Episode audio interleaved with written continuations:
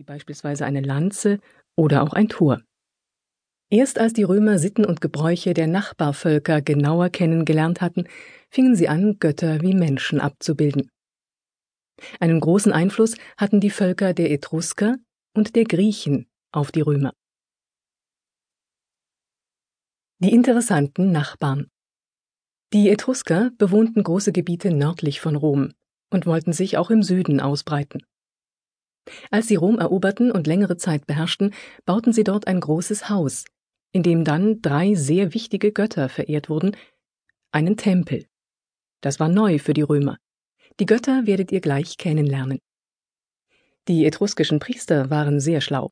Sie wussten viel über die Art und Weise, den Willen der Götter herauszufinden.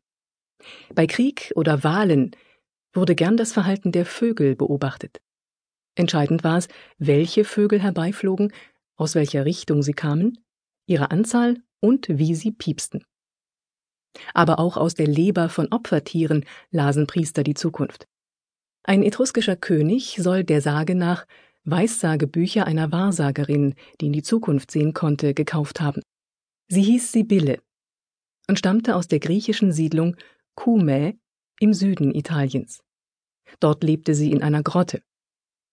Diese Schriftrollen, die Regeln und Befehle enthielten, wurden nach Rom gebracht. Bei Bedrängnis, beispielsweise in Krieg oder Hungersnot, oder wenn neue Götter eingeführt werden sollten, schlugen die Priester in ihnen nach wie in einem Lexikon. Daneben hatten die Etrusker den Römern viel über Haus- und Straßenbau, über Sport und auch über Kunst beigebracht. All dies merkten sich die Römer. Weil sie aber unabhängig sein wollten, verjagten sie die Etrusker. Die Weissagebücher und all die anderen praktischen Erfindungen der Etrusker behielten die Römer jedoch. Auf das Volk der Griechen trafen die Römer nicht in Griechenland, sondern zunächst in Italien.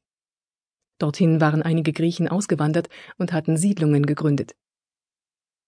Die Griechen sprachen ihre Götter nicht nur in Gebeten an und verehrten diese in den Heiligtümern, nein, darüber hinaus liebten sie es, sich viel über das Leben der Götter auszudenken und zu erzählen.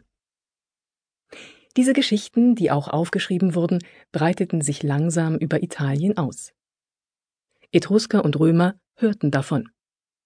Da gab es ganz aufregende Dinge zu entdecken. Was war denn so anders bei den Griechen? Zunächst einmal hatten sie sich schon lange angewöhnt, die Götter als Menschen darzustellen. Und diese griechischen Götter waren dann alle miteinander verwandt und es ging ziemlich menschlich bei ihnen zu. Sie heirateten, hatten Kinder, ließen sich scheiden. Es gab schlimme Streitereien zwischen den göttlichen Geschwistern, den Eltern und den Freunden. Man kämpfte gegeneinander, vertrug sich wieder und half einander in Schwierigkeiten. Das kannten die Römer nun überhaupt nicht. Bei ihnen gab es keine spannenden Geschichten über die Abenteuer der Götter. Wie schon den Etruskern gefiel all dies auch den Römern. Und so versuchten sie ihren alten Glauben von den geheimnisvollen Kräften mit der neuen Welt, die sie bei Etruskern und Griechen vorfanden, zu verschmelzen. Da die Römer Latein sprachen, erhielten die Götter lateinische Namen. Damit sie für jeden genau zu erkennen waren, gab man ihnen ebenfalls ganz typische Gegenstände oder Tiere bei. Als die Römer daran gingen, große Teile der Gebiete rund um das Mittelmeer zu erobern, lernten sie weitere neue Götter kennen und nahmen viele davon bei sich auf. Doch die wichtigsten blieben die zwölf Hauptgötter, die von den Griechen zu ihnen gekommen waren. Diese wurden auch olympische Götter genannt, nach dem Berg Olymp in Griechenland. Man glaubte, dass dort die Götter wohnten. Und nun zu den allerwichtigsten von ihnen. Jupiter, mächtiges Donnerwetter. Im Frieden und zu Hause kümmerte sich Jupiter um Recht und Ordnung. Er war der oberste Gott. Als die Römer gelernt hatten, ihre Götter als Menschen darzustellen, konnte Jupiter nichts anderes sein als ein starker und schöner Mann. Er besitzt kräftige Muskeln und zeigt sie. Er trägt meist einen Bart und hat eine beeindruckende Haarmähne.